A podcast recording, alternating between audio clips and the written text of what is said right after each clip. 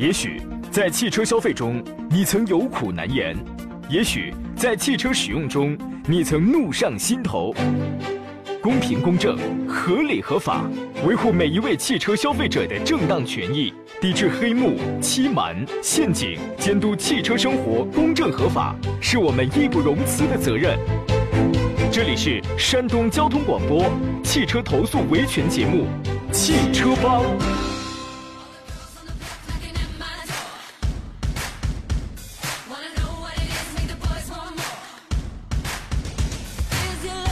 来，诸位，星期五的上午时分，山东交通广播购物车联盟礼拜五的特别节目《汽车帮》再次为您开拔起航了，开始直播。我是杨洋，在济南问候全省的汽车朋友。今天是五月的最后一天，明天是六一儿童节啊！祝愿所有的小朋友、少年朋友们节日快乐，健康茁壮，善良正直，多才多艺的成长。像我们这种，像我等之老腊肉啊，也依然能够回忆起小时候我们过这个节日时候那个意气风发，那个天真灿烂。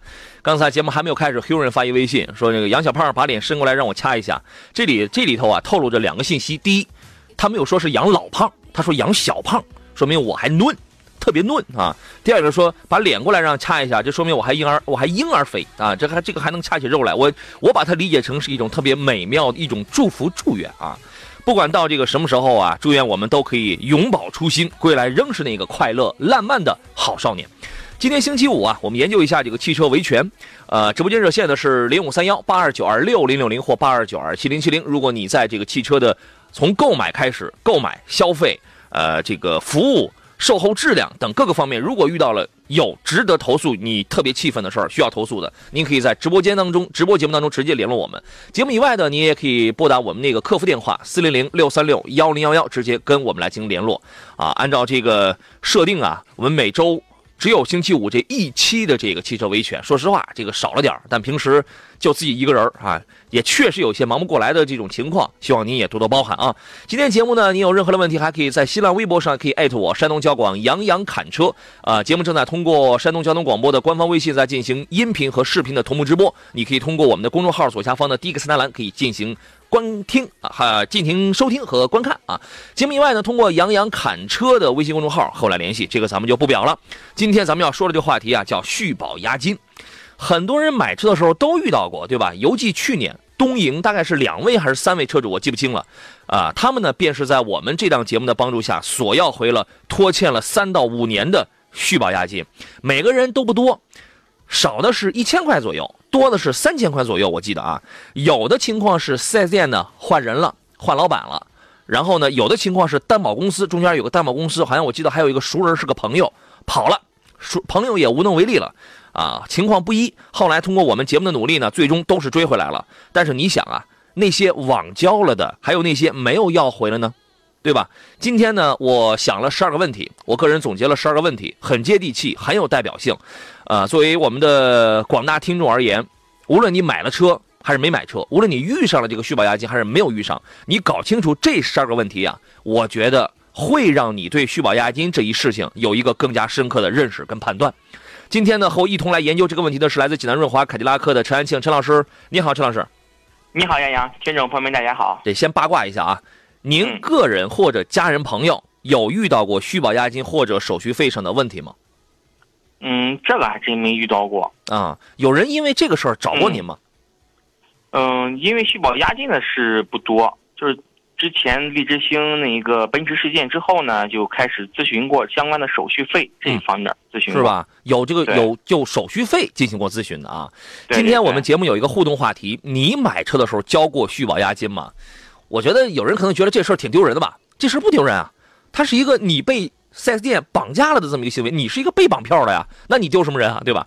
今天互动话题叫做“你买车的时候交过续保押金吗？后来如何了？”哎，我关心的是后来如何了啊！欢迎各位通过微信呢，通过视频直播的方式跟我们来互动。今天咱们就说说这十二个问题啊。第一，这个续保，咱们。第一个问题，咱们先把这个手续费也算上啊。续保押金跟这个手续费它的实质是什么？这到底是谁来收的一个什么东西？陈老师，咱们先聊这个第一个问题。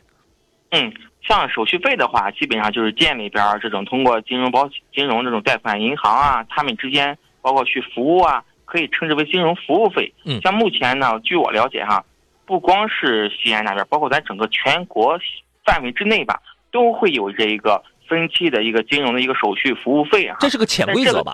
这它是个潜规则，是法律上明文禁止的。对，但是呢，自从那之后的话，有一点利好什么？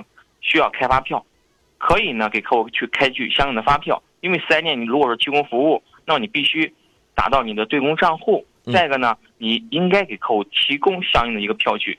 嗯，这是应该，这个事儿不着急，这个事儿咱们后头可以，咱们慢慢聊。服务费，毕竟你有服务嘛，是吧？是吧？但是呢，你应该去给客户一些，比方收据啊、发票，是吧？嗯，这个事儿咱们咱们后头慢慢包，慢慢聊啊。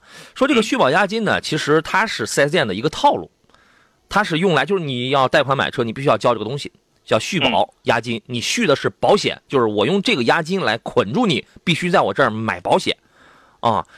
这个好一点的 4S 店呢是什么呢？我就先说这个事儿，实际上我们先给它定一个性，它是不合法的，这个没错吧？这个事儿它是不这个有点霸王条款，这是个霸王条款，它是不合法的。后头咱们再咱们再谈，我要是不交，你凭什么不卖我车的事儿啊？后这个后头咱们咱们再再谈这个事儿。那么有的 4S 店呢还稍微客气点就是说我只给你指定险种，你需要买这个险，买买那个险。有的 4S 店呢直接呢就更霸王龙了，直接你必须要。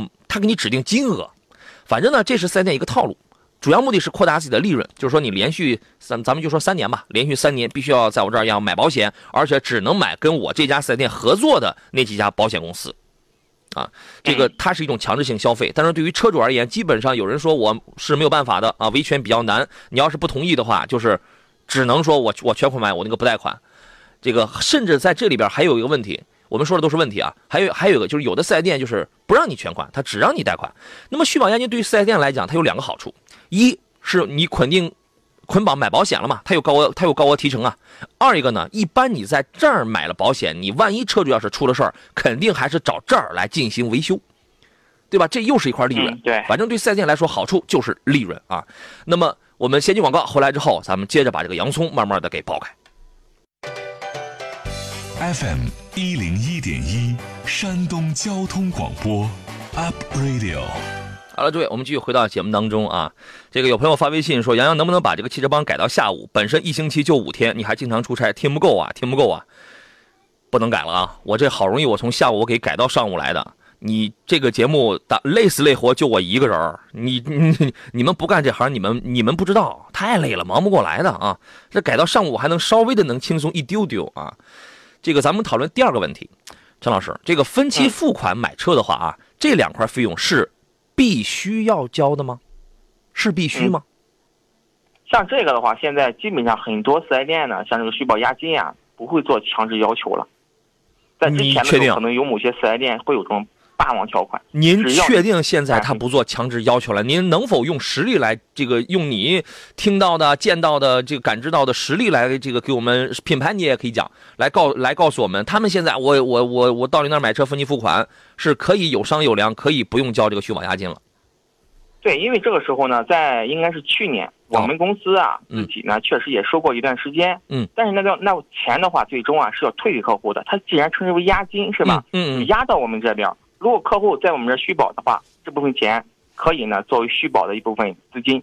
如果客户比方一年满了来退这个押金的话，我们是退给客户的。但后来退起来手续挺麻烦，结果最后就是就取消了。嗯，嗯，就是现在是取消了。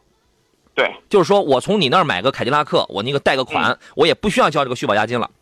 对，不用交。哎，我们有一位朋友，他发了一个微信，他其实挺有，他挺有代表性啊。这个乐在沟通说，杨我没交过，但是我遇到过提车变相涨两千块钱，我就想知道，这个对于不光是你们，对于一些不交续保现就现在为止不收续保押金的品牌，有没会会不会存在就是变相去涨其他的钱这样的情况？嗯，他这个呢不会去变相涨其他的钱，但是他会通过别的一些方式，比方说建议你去，就是刚才你提到的，嗯，要分期付款去买车，是吧？嗯。如果说你全款买车的话，可能比你分期付款的价格要高。嗯，不同的车型呢，可能嗯高的幅度不一样哈。像一些豪华品牌，可能高的可能甚至超过一万。嗯，是吧？通过这样呢，变相的去让你去分期买车。分期的话，接下来的话，分期没问题，包括一些就是分期这个方式是是没有问题的。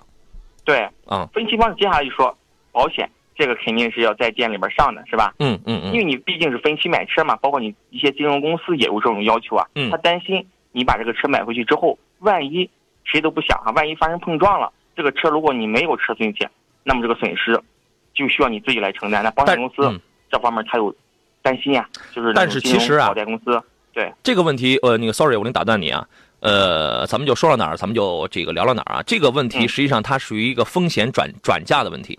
这个这个这个这个话题我们后头也有准备，咱们也要聊这个事儿啊。这个嗯风险实际上不应当由车主来来这个承担，应当是 4S 店跟担保公司之间的关系，或者说是 4S 店跟银行之间的关系，对吧？但是现在呢，4S 店实际上为什么要让你要交续保押金？它是一是捆绑利益，二是把这个风险转嫁给了你你车主，我不承担你车主以后用车出现的一些风险，对吧？它实际上大家搞明白了，它是这么一个它是这么一个关系啊。呃，刚才其实我还想说了一一条是，我个人现在觉得呀，那如果说这个四 S 店他他这个不收我续保押金了，哪怕是说你多交两千块钱，是吧？你我这我这两千块钱不是续保押金了，我这两千块钱是你的保养费用。以我以后我用这个捆绑住你在我店里保养，他就是这样我都愿意，因为什么呢？嗯因为建立在双方协商同意的基础下，这保养费用这块儿它不违法，续保押金是霸王条款，消费者是有权拒交，它是违法的，对吧？你干了那样一件事儿，你用保养这样的事儿，你给他这个，你跟人家说明白白，你告诉人家两千块钱，你你得在我这儿，你得加两千，你得在这儿保养。消费者如果是同意了，其实这个也多少有点霸王条款的意思啊，但是它不像是那个这个这个这个这个续保押金那么的违法啊。第三个问题，这个押金或者是手续费啊，是否可以酌情商量少交或者是不交呢？这个问题啊，我曾经遇到过，不，这个不是我个人遇到过啊，是那个我身边有朋友遇，呃，他遇到过，因为比较的熟，当时实际上他是，要么是少交了，要么是没交，呃，很有可能他是少交了很，他是少交了很多，所以从他那个事儿上，我就认识到一点，这个东西啊是可以少交或者不交的。您觉得呢？嗯，对，确实是。是可以的。那这个建立在一个什么样的基础上是可以谈的，是吧？对，可以谈，因为现在怎么说呢？我们消费者去选车，因为不止他一家四 S 店，我们可以通过别的一些四 S 店呢去来回的去协商嘛，是吧？嗯。谁给咱的优惠幅度大，比方谁没有这些霸王条款，那咱选择谁？咱是消费者，咱有选择的权利。嗯对吧嗯。那么第四个问题，这个问题聊完之后，咱们要看大家现在有很多留言啊，就是这块利益、这块钱被谁收走了？您是行业人士，能给我们来分析一下吗？嗯，续保押金的话，因为它主要是吸引客户去什么呢？去投保。就像杨洋所说的，投完保之后呢，大家都知道，一般像四 S 店的话，它的一个续保的费用可能比外面市场上的一些价格可能会略高一些哈。嗯。所以呢，这部分的一个收入是吧，可以通过在这续保来实现。再一个呢，续完保之后，然后呢，我们会给保险公司提供一些保费的金额。那保险公司呢，会根据金额来给你推送事故车辆，明白了吗？嗯可能不嗯嗯只是你这些续保的车辆再给你推送给你维修，可能把他的别的一些基盘的车辆也推送给你维修。哦，关键看你给了他多少保费。这是一个利益的交换。对对对，再有呢，就是刚才杨提到了一点，就是一般我们常规性的这种思维啊，我们在哪续的保险，可能咱出险之后第一个反应哦，我在哪买的保险，我要去哪维修。对啊，所以说，通过这个维修的话，四 S 店呢也是可以增加一部分收入的。因为现在整个怎么说呢？汽车销售行业来说，真是赔钱的。主要的四 S 店的营业的收入都是靠售后，售后的三分之一的收入是来自事故车的收入。嗯嗯，所以说我是否可以这样理解，这块利益其实还是被保险公司和 4S 店让他们给分了，让他们赚了。对，我我我我可以这样来来来这个理解，就是因为他们双方的这种勾连，所以才导致了这种潜规则的这个发生，是吗？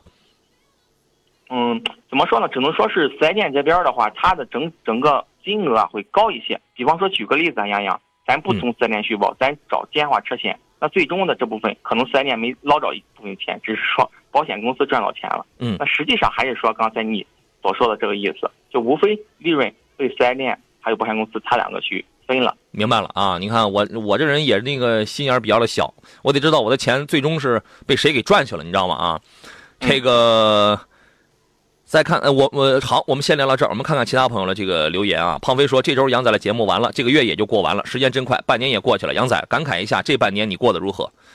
我过得很忙，我过得很忙啊。幸福人生路说好久没听节目了，杨仔声音居然感觉到回家的感觉啊。立马有人就呃这个回复他说：“杨仔就这样，整天叱咤风云的啊。”这个记者男孩说：“愿买车顺心，愿无人投诉。”哎，要是真无人投诉啊，那就太好了。但是你看，过六一儿童节了，你这种心愿啊，也就是三毛葫芦娃，你知道吗？Q 人说不用改到下午啊，改到周六周日九点到十二点就可以了。得嘞，我还想休息呢啊。这个赶着牛车跑高速说，我买车的时候啊，有续保押金一千块钱，但是第二年直接顶了保费了。4S 店的保费跟外边的差不多，我的续保押金没费事儿，这个真的还算是。挺幸运的，不错。对你这个算是挺不错的了。其实我们作为消费者呀，我们很善良的。第一，你什么事儿，你知根知底的告诉给我们，对吧？第二一个呢，我们作为消费者，我我那我们是不傻的，是吧？你看，你像他遇到这种情况就这个就很好。Loveless 说还有不要续保押金的吗？国产都要，别说合合资了。他现在他不分什么品牌，对吧？这个奥特曼他是一个银行从业者，我们看一下啊。他说：“我是一个银行从业人员，我们自己都有规定，贷款买车客户必须交续保押金。但我知道这不合适，没有意义。假如客户不买，我们应该把这个所谓的续保押金如何处理呢？扣下。所以我从没收过，而且之前合作的车商很多跑路了，续保押金就是打水漂了。”对我们，我刚才我一开始我讲了，去年我们帮东营那个就是那几位追回续保押金，其中就有车商跑路的，而且也有担保公司跑路的，就有的担保公司跑路的，我们让四让四 S 店赔了，那个那个四四 S 店换人的，我我们也让他们那个继续赔了。说目前我我们合作的二级经销商确实不怎么样续保押金了啊，这是一个银行从业人员，这里边他说的这话，我我或多或少我我还有点没看明白，您能您能理解吗？您能分析一下吗？嗯，他最最终需要的一个目的是什么？就是说白了，就是行业内就这样的一个规则哈。然后呢，可能是根据某些厂商的一个，比方说某些区域代理啊也好，会有一些差别存在。嗯嗯。像现在目前目前一些二级代理，确实他们要为了走量嘛，可能这方面要求不是很大。嗯。所以咱们消费者的选择余地呢也是非常多的，不一定非得一棵树上吊死，是吧？嗯嗯。咱如果他。给咱霸王交管，那咱不选择它，是吧？有可能咱就因为这个霸王交管，咱就不选择这个品牌了，都有可能，是吧？就是你首先你得自己，你得知道这个道理，你不能让人当软柿子捏。人家一看你啥玩意儿不懂，让你教你，那你就教；或者你说我我听节目，他们他们说可以不教，你一听你这话你就软，是吧？你得首先知道你有权拒绝的啊。这个其实男孩说，成功真是良心商家。有生之年条件允许，我买凯迪拉克的时候一定去找陈去找这个成功。听说国五的 ATS 加价好几万，落地价不到二十万，不加价。哎，这这个最近我我我们降价好几万，降价好几万啊！最近我我我们涌现出很多人要买凯迪了，我觉得大家都可以去找陈安庆老师啊。然后呢，凤舞天翔说，现在的问题是这样：某车比如啊，全款优惠五万，分期优惠六万，对，一直这样嘛，是吧？但是需要贷款手续费呀、续保押金呐、安装 GPS 啊等等。没错，你说的这个已经是很久之前的一个行业现象了。嗯，一直在，一直是这样。现在目前对，所以我们一再，我们几年前我们就一再说，买车呢要算总费用，不是只看车价了。你比如说你是分期或者是全款，要看你的总费用下来之后是哪头划算。包括你从这家店里贷款，从那家店里贷款，你是走这个这个四 S 店的商业贷款，还是走？银行的信用卡分期付款购车，各位，这都是不同的渠道哦。我个人确实是比较喜欢银行的信用卡分期购车的，就是你从银行你要买台三十万的车，银行一下子你从银行贷三十万，你把这三十万一下子付给店里边，你全款买，你用你用你你用你的信用卡，然后你每个月去还银行。我个人确实觉得，我不知道现在怎么样啊，因为两至少两年前，我觉得这种方式它是划算的啊，然后。这是一个渠道的问题，那么至于你去怎么选择，你去怎么比较，这个真的是得明算账的一个事儿啊。嗯，对，确实是啊。像我们两家店，像济南凯拉克两家店嘛，嗯，可能很多消费者呢会存在两家店去咨询价格，嗯，这个时候呢，就像杨所说的，嗯，玄机就来了，算一个总可能呢，这个车给你报的，比方说。一个地方给你报到二十一，嗯，另一个报给你报到二十万五千，嗯，那么你可能感觉咱常规意义上，哎，二十万五千这个便宜是吧？那我选择它，那选择它之后呢，后期一看手续费，手续费高呢啊，GPS 是吧？好，咱们先进广告，马上回来。也许在汽车消费中，你曾有苦难言；也许在汽车使用中，你曾怒上心头。公平公正、合理合法，维护每一位汽车消费者的正当权益，抵制黑幕、欺瞒、陷阱，监督汽车生活公正合法，是我们义不容辞的责任。这里是山东交通广播汽车投诉维权节目《汽车帮》。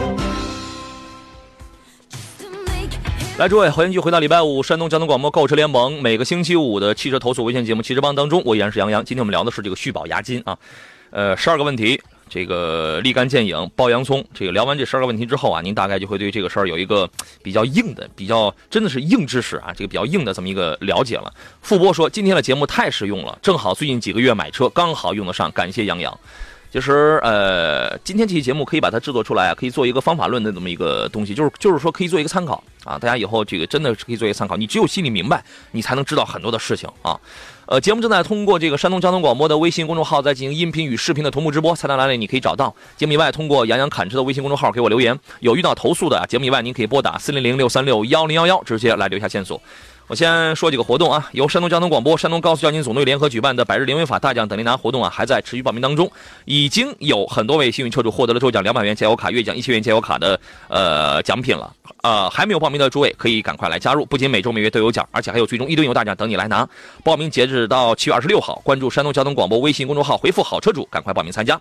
想买吉利汽车的朋友请注意，世通吉利呢现在推出有三十台特价车，订购吉利远景 S 一的部分车型呢可以享受终生免费保养。吉利缤越仅仅需要六千六百六十六块钱就可以开回家了，综合优惠超过一万块钱。地址是在济南市淮阴区经石西路三百八十八号，即宋庄立交桥往东八百米路南。电话是零五三幺六九九二七千六九九二七零零零。二十余载共前行，十亿好礼共惊喜。别克携手全国经销商诚意回馈，威朗九点九万起，昂科威十五点九九万元起。购车即享低首付、两年零利息，还有万元置换补贴等多重礼遇，详询别克当地经销商啊。今天坐上宾的是来自济南润华凯迪拉克的陈安庆陈老师，你好，陈老师。呀呀呀！这个很多留言啊，比如说海纳百川，他说我买车的时候啊，押金交了两千块，第二年保险我在外面买的，请问押金还能要回来吗？这是今天我们待会儿想聊的第七个问题，就是我假如交了续保押金，咱们举例，在咱们举例，比如说三年吧，三年期内我没有按照约定，我没有从四 S 店去买保险，那么四 S 店如果以此为由拒不归还我的续保押金，是否合理呢？我们可以把我们可以先聊这个问题，嗯，既然您觉得呢？称之为押金了，这个东西的话是可以退的，它又不是说定死的定，是吧？嗯这个从法律意义上来讲是可以退的，没什么问题。就是说而且四 S 店的话，他也不会说因为这个情况他不给你退。像杨洋所说的，之前是不是都有两起都要回来了，是吧？这方面嗯没什么问题。那假如说他就是你没从我店里面买啊，你这个不守信用，你没有从我这儿买，我不给你退，怎么办呢？因为本身他这个就不是受法律保护的哈，因为我在哪买车险是我的自由是吧？我只要是根据我自己的一个实际情况，嗯我把保险买了，嗯我这个车合法合规的上路了，那就符合国家的要求，那不凭什么不给我退啊？是吧？他们是没没错的。我请大家现在自己默默的在心里将陈老师刚才说的这句话自己对自己默念两遍，你的底气就硬了，你就明白了。这个事儿本身它一开始它就是错的，一开始它就不合法，一开始它就不受法律保护的，所以对吧？心里明白了啊。聊第五个问题，续保押金能开发票吗？如果不能的话，为啥我还要交呢？现在能开吗？嗯，续保押金的话，它只是一个押金的形式，它也啊可以开收据。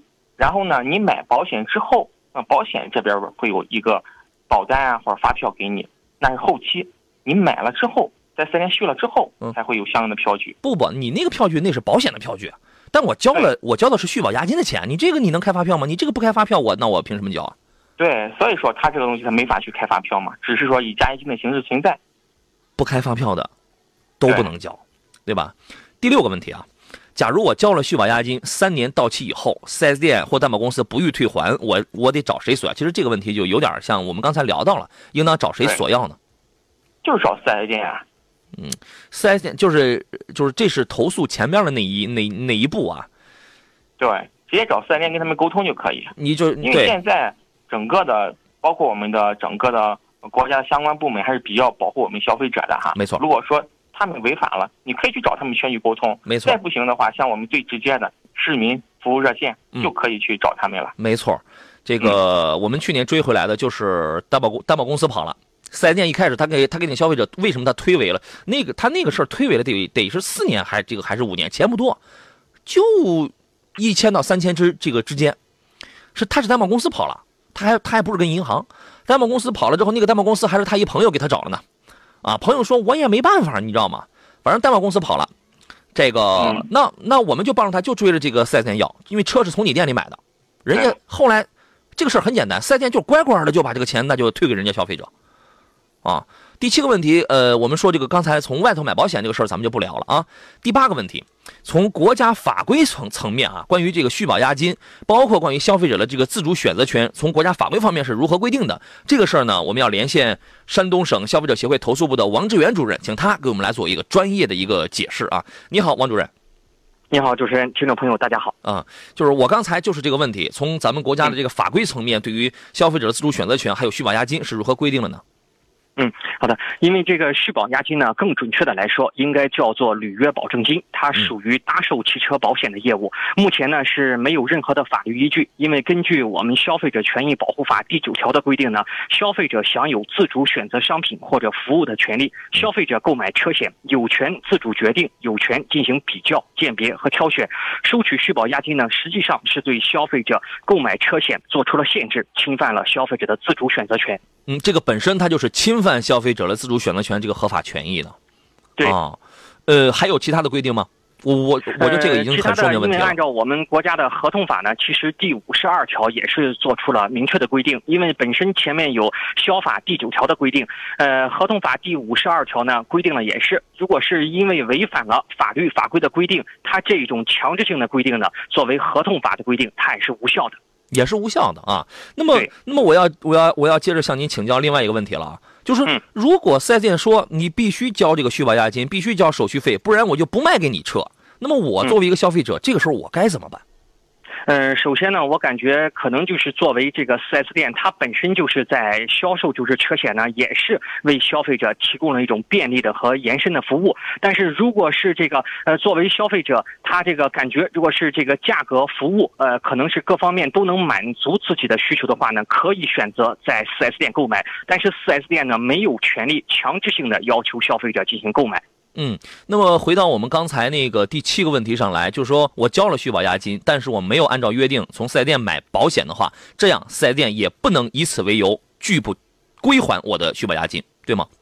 对，因为本身就是作为这个，它属于搭售的一种这个销售，并不是说作为就是我们购买车辆，像这个可能其他的是作为车辆的一种这个避暑品，它作为是这个保险销售呢，它其实还是提供了一种服务，但是这一种服务不论是价格呃等等其他的这些约定呢，应当事先征得消费者的同意，在消费者感觉是不论是价格、服务可能等等方面，消费者感觉我可以自愿的接受的情况下，消费者可以自主性的选择购买。但是需要作作为 4S 店呢，不能以此为由，即便就说是在一年的这个呃保险期限到期以后，强制消费者再进行续保。嗯这个王王主任，我们经常会遇到这样一种情况啊，就是我在买车的时候呢，销售顾问他也跟我说了，你这个是续保押金。第一是消费者他是知情了，第二消费者也他也是自愿了，就是一开始消费者是知情自愿的。然后他就签了这个这个东西了，但是嗯后头出现了问题了。那么这个时候，如果无论要打官司还是要维权，那么店里边说你消费者你是知情的，你你那你是同意的，我嗯我尊重了你的自主选择权，这是你自己挑的。那这种嗯情况会不会很麻烦？这种情况呢，其实可能我们很多消费者，不论是在购买车辆保险或者这个购房的合同，因为它这里面的合同条款呢，一般是内容比较多。作为消费者呢，可能是因为从我们自己的呃法律知识层面，或者从这个感觉，哎呦这么多内容，我就没必要一一的去仔细阅读，单方面的听从就是这个销售员或者导购人员的这种口头的这种介绍嗯，从而呢去盲目的签订了这种呃合同或者协议。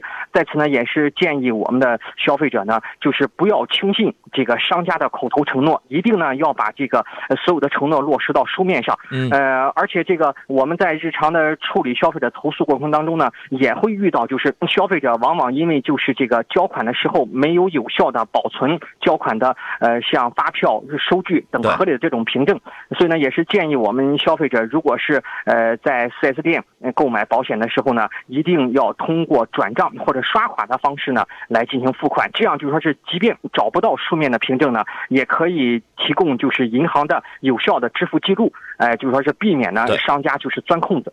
对这个地方要给诸位要提个醒啊，之前有很多这样的案例啊，就是三年时间嘛，太久了，对吧？很多的那个押金条什么他都找不着了。他说找不到了，那这个店里边就说你那个条子没有了，我们不给你退。但是我我告诉大家一个结果是什么呢？后来通过这种事儿维权了、打官司的全赢了，全都退了啊。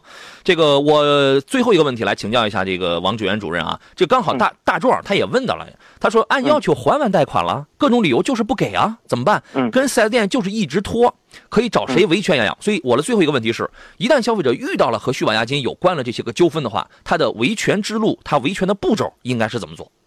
嗯，呃，如果消费者在自己的合法权益受到侵害以后，在与商家协商不成的情况下呢，消费者可以向商家所在地的市场监管部门或者消费者协会呢进行投诉。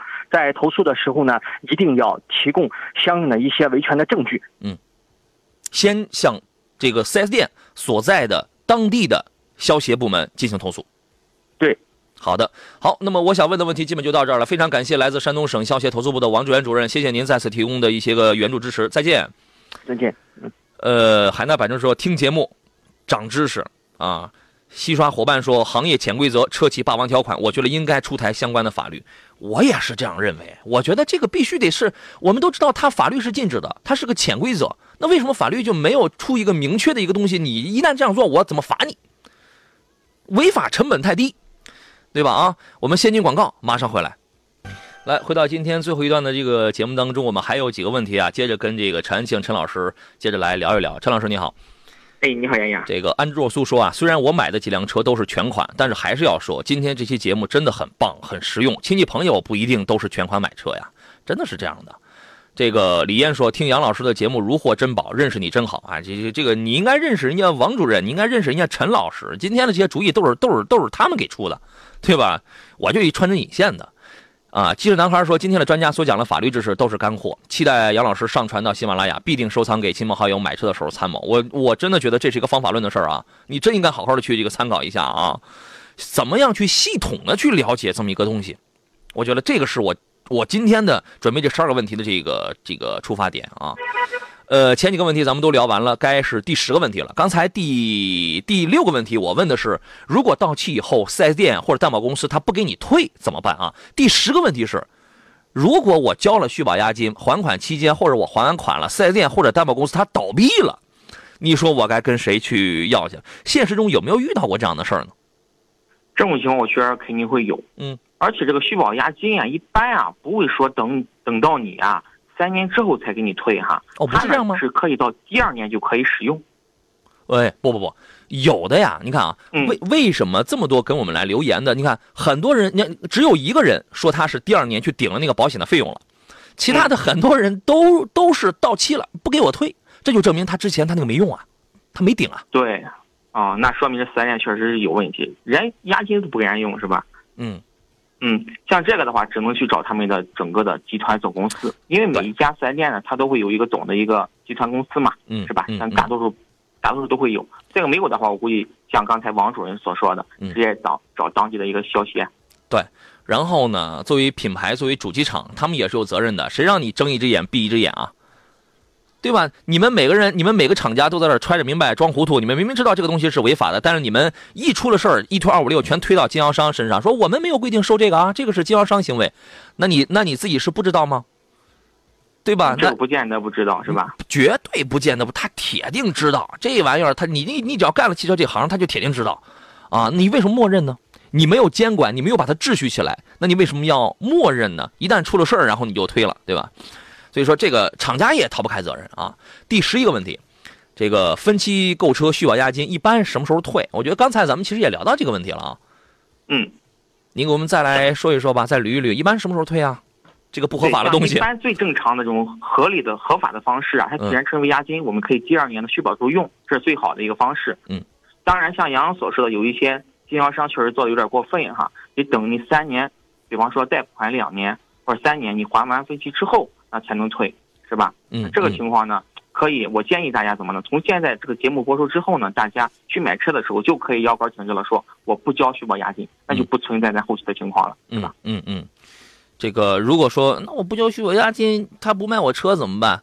请参考刚才我们节目前边已经做过的内容，这个问题刚才我们已经讨论过了，对吧？啊，这个通常情况下呢，通常情况下是在付清完车贷之后呢，按照有关的这个合同的这个这个约定，啊，贷款方应当及时给这个归还借款方贷款买车的时候的这个押金，因为你这个续保押金本身它就是不合理的。只不过我们就是妥，我们妥协的去认为，双方如果在知情、在共同协商的情况下，你是可以去实施，但这个时候它是不受法律保护的啊，请注意。所以说，作为消费者签订这个贷款买车合同的时候，你得看清押金的相关内容啊。对于续保押金，你得问清楚啊，你交了这个押金是否属于后期这个续保押金？如果不在贷款方指定的地方缴纳保险的话，那么这个押金还清贷款后能不能要回来？你这些东西你都得提前问清楚，而且都得落到这个纸面上。还有个情况。通常情况下呢，保险公司它为了降低自身的风险，往往以这个银行或者担保公司作为风险中介。银行跟保险公司之间签了协议，啊，如果说你见到此类现象的话，你可以马上跟工跟这个工商部门去这个投诉啊。这个当然在服务过程当中，如就是消费者你有自主选择保险公司的权利啊。如果你不满意当初的保险公司的话，你是有权更换的，啊，请各位注意。那么第十二个问题也是最后一个问题，假如啊。我有能力提前还款，我没有等到那三十六期啊，我我突然赚了钱了，我想提前还了，那么四 S 店以这个理由为由，他不让我提前还，或者他让我还了之后，他续保押金他他不给我退。我们今天说的主要是续保押金，这个我应该怎么办？嗯，像这种情况呢，很多客户也会存在哈，确实是。像如果说咱提前还款的话，因为现在很多都是免息的嘛，提前还款的话，这个呢是你自身自愿的，这个。无所谓哈，我们可以去提前还款，都都受法律保护哈。嗯。但是续保押金的话，这个还确实是需要跟四 S 店去协商，包括您当时签订的一个合同怎么写的，嗯、这个呢可以去找四 S 店去沟通。就是说，这个续保押金，第一你是不该收，对吧？第二呢，如果是收了，它既然是押金，我还完了款，凭什么不给我归还？第三，凭什么我就非得还三年？还完了你才给我归还，我提前还，那你是那你你你你说白了，你除了少少挣点利息，少挣点什么东西，那你没什么别的损失，凭什么不给我归还？对吧？所以说，这个事儿大家一定要理直气壮起来啊！千万不要人善良是对的，不能过分的善良。所以说，如果真遇到这样的纠纷，该找媒体曝光曝光，施压施压，该找当地消协这个投诉，立刻投诉啊！大壮就是那个那个。那个哎，大壮那个留言呢？大壮就是刚才那个，他他的留言被别人顶掉了，但他就是那个买完了车还完了贷款了，续保押金就是他就是不给，然后他说收据发你个人账号了啊，我我刚才看到了，你发到我杨洋侃杨洋侃车的微信公众号上了，杨洋你看可以帮可以可以帮我一下吗？没问题啊，这个事儿我可以帮你，是哪家店啊？日产日产 4S 店，你需要详细提供给我，因为你这个单子上我还看不出来是哪一家店啊。这是哪儿呢？看不太清手写的这个东西，你提供给我，你那从哪一家店买的？好吧，最好再能提供给我你你能跟这家店的那个就知道你这个事儿的对接人的这个电话。如果没有的话也没关系，我直接我找他们这家店，好吧？啊，反正信息我都有了，这个我们会参照以往的这个成功案例，会跟这家店里会去施压，会去联络啊。呃，国庆说：“杨老师好，我是泰安的听众。我两年前啊买宝骏汽车，也是交了两千元的续保押金。虽说经过努力分两次返还了，但是心里总觉得别扭。你说消费者现在多么好欺负啊？弄个续保押金交了就交了吧，这还得分两次返还。你四 S 店现在穷成什么样了？啊，Loveless 说。”这个只能说明啊，法律法规制裁太少了，只注重汽车保有量的增长。就像之前的大众排放门，看看人家的违法成本，再看咱们国内，人家根本不怕。所以我觉得它是一个逐渐健全的过程。我们要理性看待这个事儿，它是一个逐渐健全的过程。很多事儿啊，有很多道理，我们原来我们也不明白，但它慢慢的，它都是个从无到有了这么一个过程。慢慢的，你看，这个人遇到了这个问题，那个人遇到了那个问题，那么我们就我们就知道这两类问题，我们以后我们应该怎么去规定。它是一个慢慢，它因为法律法规，说实话，它不可能。你这个人遇到这个问题，哦，我三月份我改了这条，我四月份那个人遇到那个问题，我才改了这条。他可能他这个不会这样，但是我们也确实从正能量方向啊，我们一是提一个期待，二呢，以这个也是要正确的要看待，好吧？安住安住素说，既然呃既然无良车商向利益看齐，就得重罚。我觉得是这样的啊，呃。